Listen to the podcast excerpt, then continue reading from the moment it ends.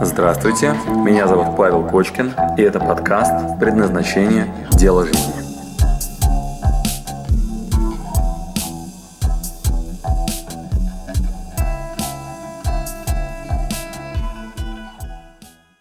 Сегодня мы попробуем вспомнить, что такое предназначение.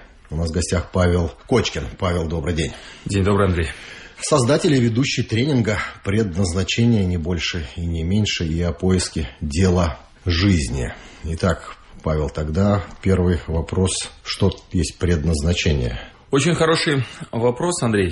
Предназначение состоит из пяти компонент, которые частенько замешаны в голове под одним большим непонятным вопросом найти себя. Эти пять компонент раскрываются в нашей любимой пирамидке. Пирамидке, которая декомпозируется начиная с миссии, отвечая на вопрос «ради чего я делаю то, что я делаю?», видение – это как я реализую свою миссию, роли, и там две компоненты, приоритеты, кто я в первую очередь, например, женщина, а потом уже мама, а потом предприниматель или э, жена, или я сначала все-таки мама, и все остальное обслуживает этот первостепенный интерес. Еще одна компонента – это талант, это мои сильные и слабые стороны. И последняя компонента – это расписание мое, насколько все то, что я выше сейчас перечислил, имеет отражение в моих своих буднях в повседневной реальности. Потому что частенько мы мечтаем стать космонавтом, а по факту никакого отношения в расписании к этой мечте ни одной минуты никак не проявлено. Вот, так что предназначение – это определенного рода предрасположенность, которая в результате той или иной деятельности раскладывается на мои внутренние механизмы мотивационные, которые побуждают к тем или иным действиям и либо мне дают силы и энергию для движения вперед, либо наоборот останавливают меня. Я испытываю лень, страх, дискомфорт, все что угодно и стою на месте, тем самым предназначение не реализую. Это тренинги для э, детей двух-трехлетнего возраста? Возраст, э, с которого мы можем раскрывать свое предназначение, позволяет нам идти на разную степень глубины. На начальном этапе мы способны проанализировать задатки. Задатки э, особого отношения к предназначению, ну как, имеют. Это примерно одна пятая часть в реализации. То есть гены и вообще предрасположенность, будь я, например, там с узкими глазами и способен от ну, песка и ветра уворачиваться, высокого роста и баскетбол мне подойдет или нет, очень а, маленького и компактного телосложения, и тогда я лучше буду летать на истребителе, и кровь а, в голову будет поступать лучше даже при сверхвысоких перегрузках.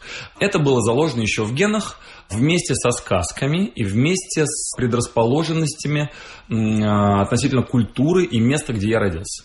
То есть, если я родился в буддийском монастыре, и мы мошечек и комариков сметали и не позволяли себе их убить, потому что они тоже живые существа, то у меня одни предрасположенности, одни задатки. А если я родился в горах где-нибудь э, в Чечне или, там, не знаю, на Кавказе, вот, у меня с детства приучали носить с собой нож, дабы, если что, уметь постоять. Там, Это такие внешние обусловленности твоего собственного существования. Точно, они проявлены в генах и во внешней среде, которая предшествовала рождению и осознанному возрасту, осознанному опыту. Вот. Это мы можем анализировать и увидеть еще на очень ранней стадии. И прям детям, там, в 2-3 года мы уже видим яркое проявление характера, яркое проявление особенностей каких-то. Причем у одних и тех же родителей в одной и той же среде а, могут сыграть разные комбинации ген, и э, это даст нам разные предрасположенности. Каков возраст людей, которые приходят к тебе на тренинг предназначения? Там мы видим три категории людей. Первая категория – это людей, которые прямо сейчас заканчивают э, школу или э, учатся в институте. И это открытый вопрос о том, как я вообще буду строить свою жизненную модель дальше. И это там 11-10 класс, или это там первый, второй, там, или какие-то курсы института, когда возникает вопрос, окей, куда мне вообще свою жизнь направить? Одна категория. Вторая категория лучше всего характеризуется термином выгорания. Когда мужчины и женщины работают в своих э, отраслях, в своих компаниях, в своих ролях, отрабатывая это на своем рабочем месте, обнаруживают себя абсолютно выжженными, неспособными дальше работать, с удивительным количеством скуки, апатии, депрессии, состояния, в котором вроде как все есть, вот, вроде как у меня есть моя работа и есть там то, что я делаю, но с утра мне так тяжело на нее встать, и лучший день недели это, конечно, пятница, вот, выходные это, конечно, просто здорово, ну и вообще все это ради отпуска, о котором мы мечтаем, вот, если это так, и э, кофе-брейк и обед это основные основные воспоминания о работе, социальные сети и компьютерные игры, которые случайно может увидеть начальник на работе, вот, то это еще одна категория, когда люди профессионально... Возрастной диапазон? Это... Выгорающих. Да, выгорающих. Это 27 примерно-40. 27-40. Вот, то есть вот в этом где-то диапазоне люди частенько обнаруживают себя, что, по-моему, я не на своем месте, по-моему, я не реализую свой потенциал. И что после 40 случается с ними? Чаще всего мы называем это стратегия рататуй. Вот, рататуй, если ты смотрел, может быть, есть такой мультик э, про мышонка, который поваром э, обнаружил себя в огромной стае крыс. И когда он обнаружил, что его призвание это повар, вот, он на такой, на, на шпажку такую, он нанизал э, кусочек сыра, который туда добавил э, грибок, э, добавил туда гренку и кусочек колбаски, обжарил это все на свечке, принес к своему папе и сказал, папа, посмотри, сочетание хрустящего с мягким, нежного с острым. Папа, попробуй, как это вкусно. И предложил это папе. Вот. Папа это все съел с таким одним действием, таким, мам, мам, и сказал, сын, позволь мне, как глава клана, дать тебе один совет. Если ты научишься подавлять в себе рвотный рефлекс, то еды вокруг тебя станет намного больше. Так вот, история с выгоранием, она выглядит так. У нас есть дальше два варианта развития событий. Либо подавить себе рвотный рефлекс и заглушить голос, который сигналит о том, что я ненавижу то, что я делаю, я устал от этой нереализованности, я не могу работать в бессмысленности. Но ничего не попишешь. Вот, но ничего не попишешь. Помогает водка, помогают э, там моменты забвения. Можно вот. на горных лыжах кататься. Вот, э, ну, все что угодно. С парашютами прыгать. Все что угодно для того, чтобы не думать о том, кто я. Да, то есть любыми способами подавить вот это вот, ну, мысли о том, что я не реализован. Вот, и это возможно, то есть там переключившись на все что угодно, что позволит нам об этом, главное, не думать, да, такое подавление вот этих мыслей. Альтернатива, люди позволяют себе роскошь, я прям подчеркну, роскошь быть собой. Это очень энергозатратная стратегия, она сильно ограничивает в выборе профессий э, и ролей по поводу того, что я буду дальше делать. Чаще всего это сталкивает тех, кто может себе позволить в этом направлении пойти с дополнительными сложностями, амбициями, трудностями, страхами и дискомфортом. Например, заново чему-то обучиться. Пойти в категории, где больше вопросов, чем ответов. И обнаружив в себе, например, художника, как-то справиться с мыслями о том, что за это деньги не платят, и как я вообще сейчас, в свои 40 лет, обнаружив, что я всю жизнь мечтал быть человеком творческим и рисовать, как это вообще может быть реализовано? Ну, а после смерти э, работа импрессионистов будет продаваться за десятки миллионов долларов. Или никто не узнает. Да, и этот риск, вот это и есть тот уровень роскоши, который мы можем себе позволить.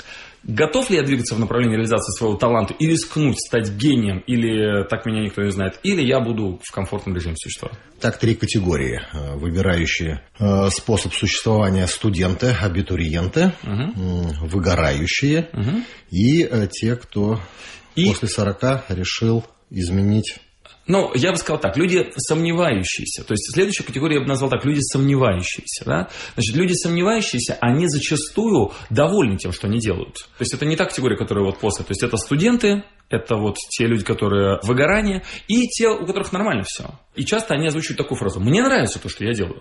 Я доволен и профессией своей, и коллективом, и как я там реализуюсь.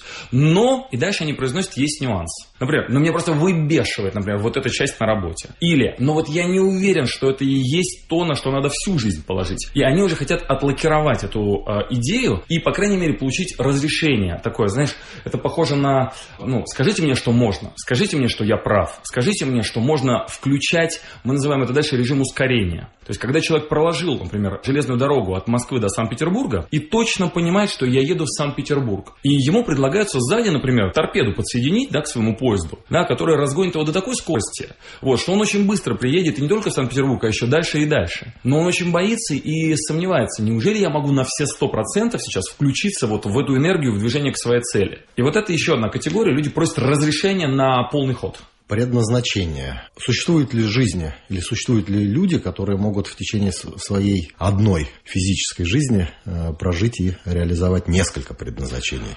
Очень хороший вопрос, Андрей, очень. А, это прям классика, да, и народ говорит, а может ли оно меняться, да? Можно ли несколько реализовать? Да, на Востоке это называют разматыванием кармических узлов. То есть, например, что может быть в качестве миссии, что может быть в качестве основной причины? К примеру, там, вот от парней, от девочки я часто слышу э, нарушение баланса в семье. Ну, например, у меня в роду были сильные женщины, с меня начинается род, я буду главой семейства, в котором сильные мужчины. Это он сам придумал? Вот, это он внутри себя осознал, вот, и понял, что ему выпала такая задача на жизнь, да, то есть вот его сейчас предназначение, то есть та задача, которая ему выпала, что у него в роду теперь будет распределение обязанностей, мужчина, это мужчина, глава семейства, очень сильный, уверенный, реализующийся. Сколько ему лет было, когда он сформулировал? 20 7, я думаю, я могу ошибаться, плюс-минус, ну, так, как-то и... 27.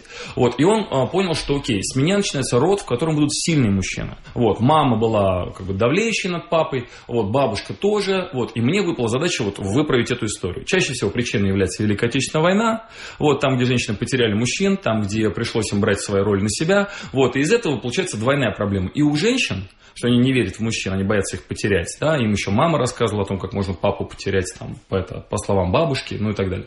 И у мужчин та же самая история, да, они боятся проявлять себя максимально агрессивно, сильно и ответственно, вот, потому что женщины все время как-то не до конца доверяют. Что, что дальше происходит? Первое, происходит разделение мужских обязанностей и женских, и задачи, которые а, стартуют с мужчины. Ну, например, это начиная со спорта, там, не знаю, и он пошел на бокс, и он стал тренироваться, и он стал сильным физически, заканчивая бизнесом. То есть, если раньше не было энергии и сил, и не было объяснения, почему надо решить эти сложные задачи по бизнесу, как то конкуренция, там, сотрудники, которые не отрабатывают то, что нужно, как то, там, не знаю, внешние факторы, типа, там, страна не та, в которой надо зарабатывать деньги. Если раньше это все было объяснение, почему я не справлюсь, то после понимания глобальной задачи, на которой он работает, все эти задачи превратились в такие орешки по пути, которые щелкаются ради того, чтобы глобальная цель была реализована. И ее можно и нужно такую задачу постараться успеть реализовать за жизнь. То есть, как только этот человек справится с задачей «Окей, я вижу в себе сильного мужчину. Распределение ролей в э, нашей семье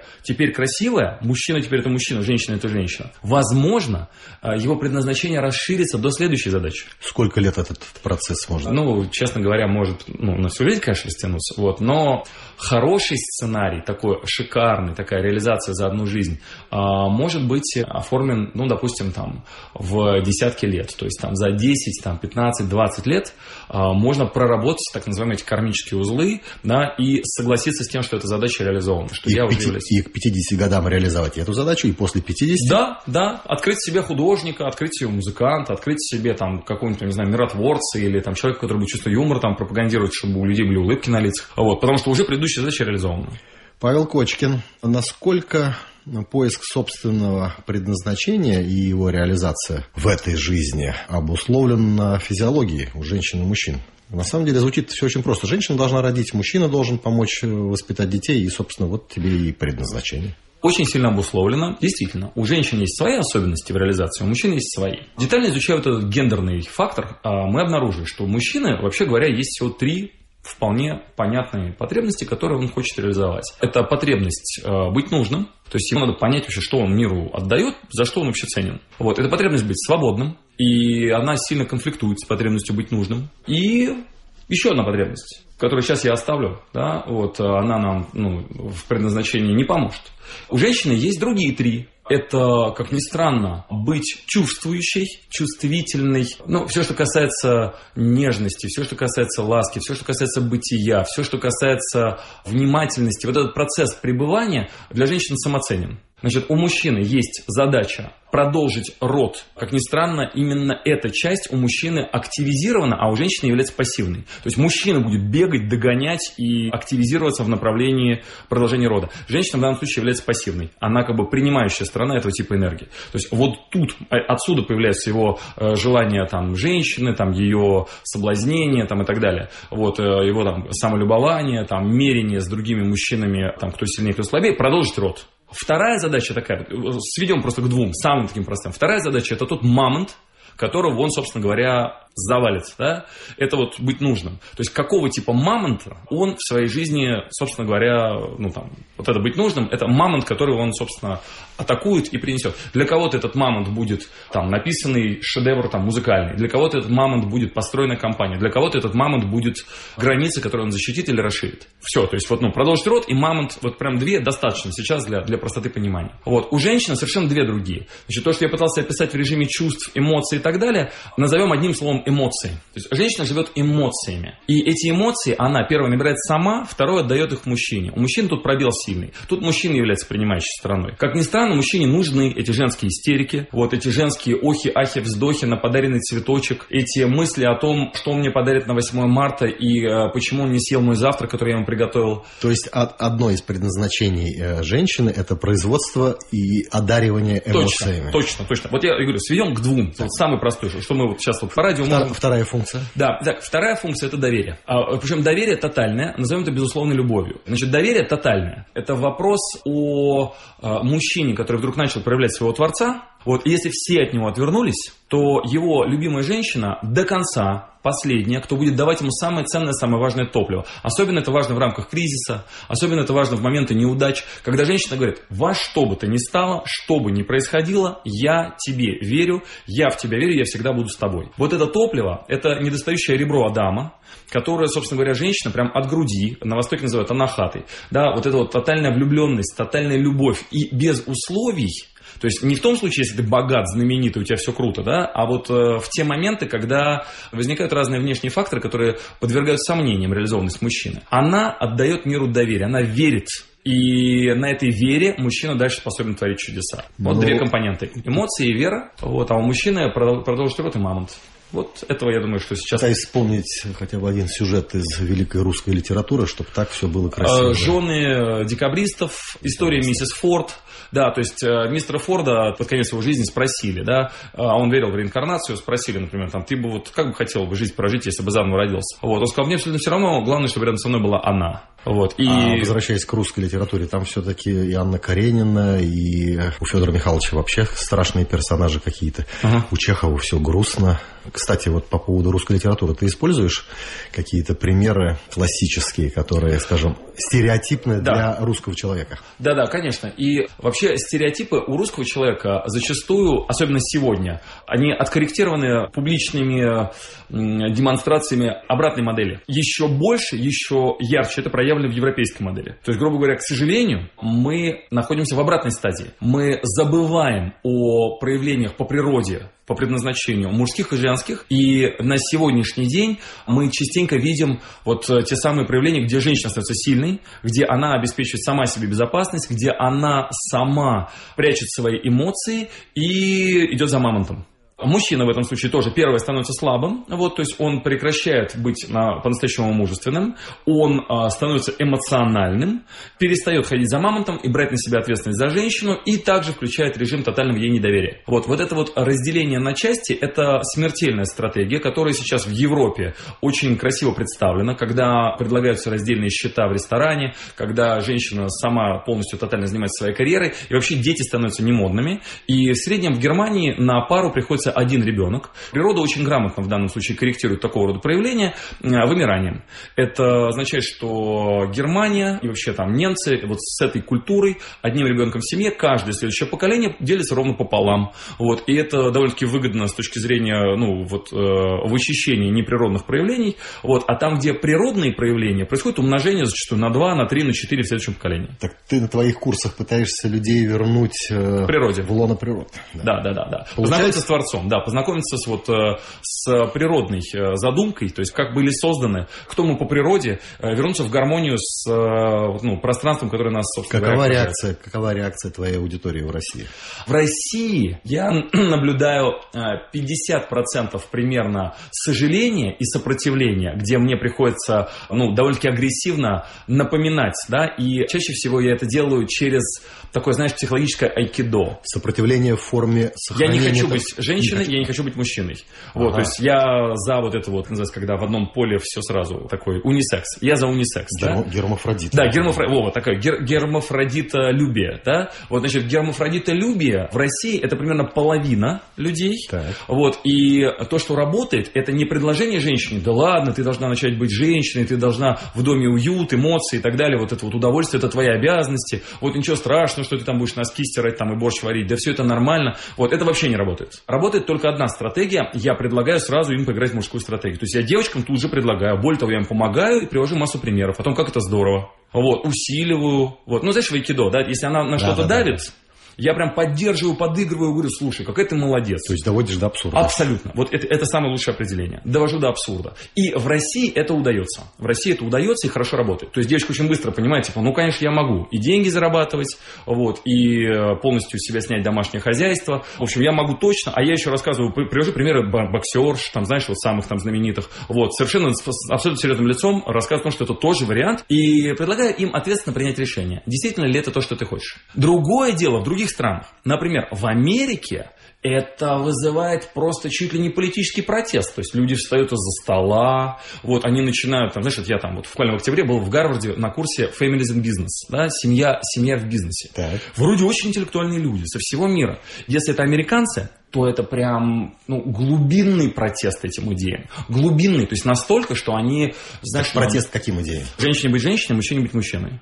А, ну это вообще не политкорректно, мягко Абсолютно, говоря. да. Именно так. То есть, если ты подошел, взял ее за руку, а она была против, вот, то это прям, ну, преследование. В России мы лучше, то есть у нас, слава богу, не так П все. Пока еще? Да, пока еще, да. То есть наша женщина способна вспомнить вообще о том, что у нее есть там грудь, а у мужчины нет, она там детей предрасположена лучше кормить там и так далее. Вот, что она вообще может, конечно, работать сама там и так далее. Но вообще не факт, что мужчина сильно за это, да, и он, может быть, и возьмет на себя обязанности по зарабатыванию денег. Э, с женским предназначением здесь более или менее да. Э, представимо. А какие перверзии у русских мужчин? Ну, на мужском предназначении что мы делаем? Мы прокачиваем три компонента. Приверженность, осознанность и так называемый ЛТР. Вот. Это то, что потеряли мужчины. То есть у них вот потеря по трем вот этим компонентам. Приверженность, ну, осознанность в первую очередь, это ответ на вопрос, с которого мы начали. Кто я, видение, вот куда я иду и цель вообще. Женщинам это нужно. Женщина хочет знать, куда мы идем, вот, и когда она встречается с мужчиной, она очень хочет, чтобы мужчина рассказал о своих дальнейших планах. Чтобы все это на бумажке было написано. Вот, ну, вообще, по крайней мере, предъявлено друг другу, и чтобы женщина видела, как она совпадает в этом направлении, да, с мужчиной или не совпадает, чтобы она понимала вообще, куда мы вместе идем. Это первая компонента, осознанности. Так. А, вторая компонента – это приверженность это следование тому, что произнес мужчина. Когда он сказал, что мы с тобой будем идти туда, да, там, на гору в Гималае, вот, чтобы он потом каждый день делал туда шаги. Приверженность. Это вторая компонента, которая потеряна сейчас у мужчин. Часто это просто провозглашение всяких разных слов, которые, ну, на самом деле за собой не несут приверженности к этому заявлению. Вот. И третья компонента, как выяснилось, а, мужчины разучились а, общаться с женщинами. Манеры делают мужчину. И вообще поведение мужское, корректное по отношению к женщине, требует э, обучения. То есть это не то, что само по себе естественным образом прям сходу очевидно. Например, когда женщина истерит, огромное количество мужчин вдруг подходит и говорят, кто тебя обидел, расскажи мне, в чем твоя проблема, сейчас мы будем ее решать. Вот, на самом деле, женщине это абсолютно не нужно, вот прям вообще. И у нас на мужском предназначении, например, а, в этой опции LTR, Long Term Relationship, есть, например, такая инструкция. Ты, когда она истерит, делаешь три шага. Первое, подходишь к ней, обнимаешь, и мы мужчин заставляем повторять это вслух. Второе, короче, гладишь по голове. И я прям мужчин говорю, типа, повторять, как в армии, да, там, повторять. Гладишь по голове. Третье, говоришь ей, все будет хорошо. То есть, как ни странно, мужчины забывают или не знают, или не знаю, что с ним Но произошло. По, по, по твоему описанию это звучит как работа со слабоумными. Это очевидно. А, мужчины, как ни странно, близки вообще к этой категории. Вот, и женщина абсолютно уверена, что он догадается, что надо подарить на 8 марта, что он понимает, а что она имела фразой «мы никогда никуда не ходим». Ну, она абсолютно уверена, что он за этим все понял. На самом деле, далеко не так. Сколько времени может занять возвращение людей к пониманию собственного предназначения, вот по твоему опыту? Три занятия, неделя, годы. Да-да-да, сейчас расскажу. Значит, женщины показывают результаты многократно лучше, чем мужчины. Женщины прям реально в этом плане молодцы. То есть на женском предназначении мы видим фантастические результаты, просто кардинальные изменения. Примерно в течение месяца женщина может кардинально измениться. Вот. И я прям по факту наблюдаю сейчас огромное количество изменений. Они находят там настоящих мужчин. Тот мужчина, который рядом с ней, просто пожимает мне руку, говорит, Паша, я не знаю, что ты сделал, я там тебе очень благодарен, я ей там всю жизнь мог объяснить и так далее. За месяц они вот, ну, просто резко, да, растут. Мужчины гораздо сложнее. То есть, почему я согласен, да, с историей, что мужчин приходится, не знаю, штурмовать как-то. Ну, в общем, это очень тяжело. Значит, с мужчинами все гораздо сложнее, пример, примерно два года. Примерно два года по факту я наблюдаю процесс перехода от состояния «я ненавижу свою работу, я не понимаю, кто я, не понимаю, что я хочу, у меня нет энергии и сил на дальнейшее движение», до состояния «Господи, я счастлив наконец-то, я стал меньше зарабатывать денег, но я чувствую себя очень реализованным, очень сильным, очень крутым, и на перспективу я вижу огромный потенциал в движении дальше, и будет и денег больше, и конкуренция будет для меня бессмысленным словом, я в своем любимом деле и получаю огромное удовольствие от того, что я делаю. Два года примерно. Два года. Можем начинать прямо сегодня. Спасибо, что дослушали до конца. С вами был Павел Кочкин. Если вам понравился этот подкаст, пожалуйста, скажите об этом мне. Нажмите лайк. Пусть будет видно и другим, какие подкасты хороши. Услышимся через неделю. Пока.